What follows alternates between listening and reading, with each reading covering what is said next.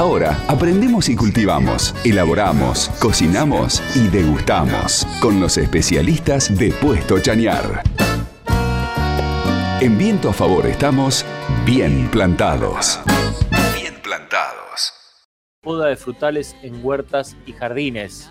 Julio, ¿cómo va? Bienvenido. Hola, ¿cómo están? ¿Todo bien? Pero muy bien. Excelente.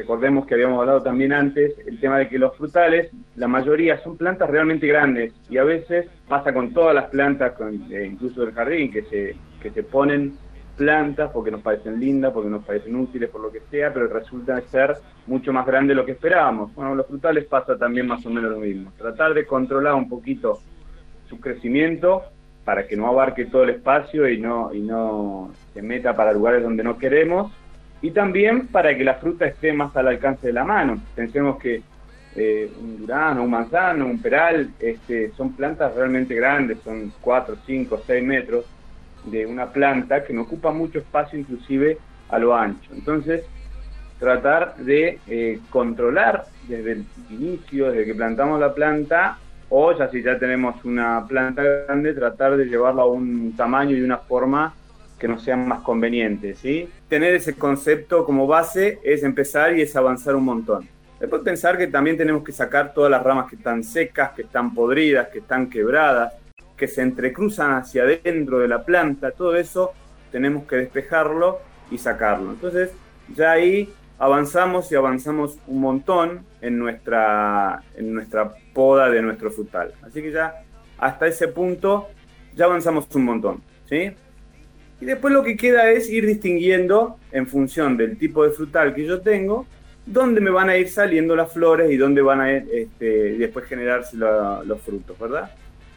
Primero y principal, para el que eh, por ahí no conoce mucho, entender que los puntos de crecimiento, ¿sí? tanto de los, este, de los brotes como de las flores y de las hojas, se da a través de unos pequeños organitos que se llaman yemas, que pueden ser yemas vegetativas o que me van a dar brotes u hojas, que son más bien chiquititas y triangulares y que en punta. Y después tenemos las que son reproductivas, que son este, que las que me dan flor y después de la flor el fruto. Esas son más lobosas, un poco más hinchadas, más grandes, este, inclusive hasta con alguna vellosidad. Esas son mis, este, mis yemas. Al principio del invierno por ahí capaz que no, son, no somos capaces de distinguirla bien, no tenemos dicho el ojo, pero después, más adentrado al, a la primavera o a, fin del invierno, que empieza a despertarse y la podemos llegar a, notar bien. Y ahí es donde vamos a empezar a distinguir qué me da flor, qué me da eh, hoja, ¿cierto? Ahí es donde empieza todo. Y después ver en función de los tipos, recuerden que la última vez hablamos de grandes grupos de, de frutales, y eran los de carozo, por un lado, eran los de pepita por el otro, ¿sí? eran los cítricos por el otro, y después quedaban algún par de plantas más, como pueden ser las higueras y las parras. Pero más o menos ese es el, grupo de plantas. Entonces, en función de eso, como yo voy a, pensar la poda después de todo esto que hicimos, ¿no? de esta limpieza, de este saneamiento, de este sacar, de entresacado y demás. Este, en función de los tipos de planta, voy a tener como diferentes estructuras. ¿sí? chicos, si por ahí yo me voy muy rápido o no se entiende algo, no, perfecto. Bien, sí, sí, sí, sí. Eh, estas son las yemas, pero después sobre esas yemas, esas yemas van a estar en diferentes estructuras. Que puede ser este, ramas que se llaman ramas mixtas, esto quiere decir que tienen hoja y flor, o también dicen brindillas en algunos casos. ¿sí? Estas son las eh, estructuras reproductivas. Una especie de, dardos, de ramilletes, no, se dice, no sería dardo, pero serían ramilletes que se llaman ramilletes de mayo, que serían como unos brotecitos, unas ramitas muy cortitas, ¿sí? llenas de, estas yemas. ¿sí? Estas yemas van a ser la mayoría son de flor y en el medio hay alguna de hoja. Bueno, este es un tipo más de estructura de reproducción. Este, Después tenemos, obviamente, tenemos eh, otros que se llama lamburda, que es generalmente para manzana, para todo lo que es pepita, que es otra también, otra rama cortita, de 2, 3, 5 centímetros, que remata en una yema. Esta yema puede ser de flor o de, o de, hoja. Este, Y después otras estructuras que son un poquito más, más complejas, bien característicos de las manzanas, los que tienen chakra los que recorren chakra lo pueden ver, que son las, las bolsas, ¿sí? son esos este, engrosamientos que tienen pequeñas ramas y de ahí van a ir saliendo diferentes yemas donde, donde este, esto me va a generar alguna flor y después fruta o hoja. Entonces, con esas estructuras, esas son el general de estructuras que tenemos dentro de los árboles frutales. ¿sí?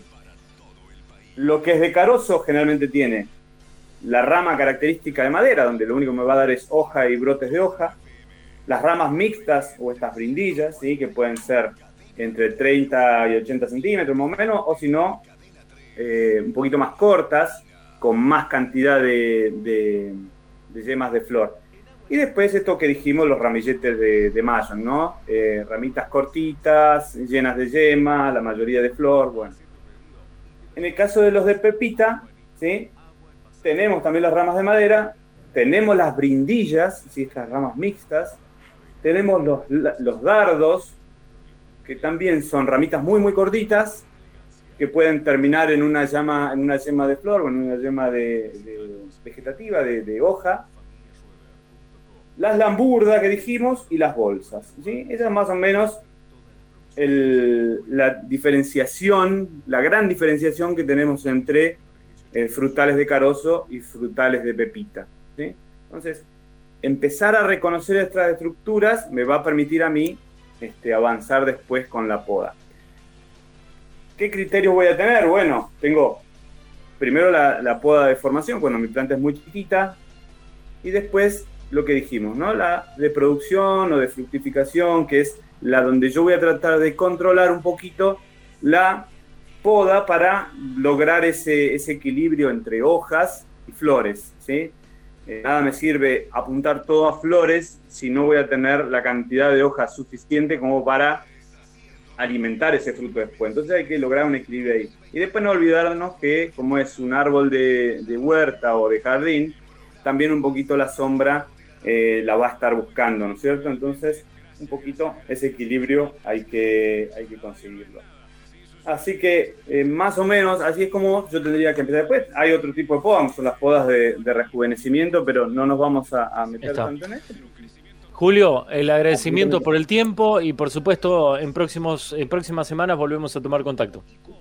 Dale, buenísimo. Bueno, nos estamos viendo. Chau, chau. El ingeniero agrónomo Julio Turco, a cargo de la Unidad Didáctica Productiva, Jardinería y Viveros y Huertas Familiares Agroecológicas, en su segunda charla con nosotros en forma consecutiva, dándole una vueltita de rosca al este informe sobre eh, la poda de frutales, tanto para huerta como para jardín.